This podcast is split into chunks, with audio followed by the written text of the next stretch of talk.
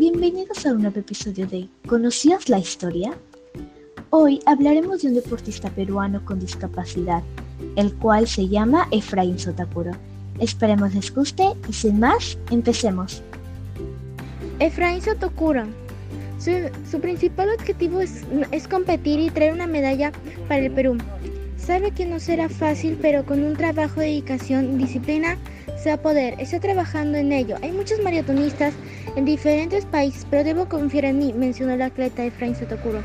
El deportista es el nuevo integrante de la delegación nacional, luego de que la presidencia de la Asociación Nacional Paralímpica del Perú recibiera el documento que acredite la plaza del peruano en el maratón. Efraín no se considera un influencer de moda, pero sí un ejemplo de superación. Es un destacado para deportistas nacional, nació en Huancavelica. Dentro de sus principales logros se puede señalar la obtención del cuarto lugar en la prueba de maratón durante los Juegos Paralímpicos Río 2016, además de la misma posición en el Campeonato Mundial de Maratón Paralímpico realizado en 2017 en Londres, Inglaterra haber sido embajador de Lima 2019 y estar a puertas de alcanzar un cupo para los próximos Juegos Paralímpicos fue una gran responsabilidad. Por ese motivo, agrega que toda su energía está centrada en enriquecer su historia, su objetivo, dejar huella en el evento multideportivo más importante del mundo.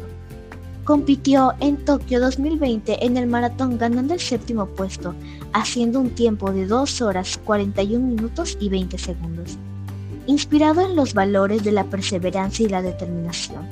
Efraín Sotakuro busca amplificar su romance con el atletismo. El talento que lleva en sus piernas lo seguirá acompañando en cada trote y en cada respiro. Esto ha sido todo por hoy. Gracias por su compañía y hasta otra oportunidad.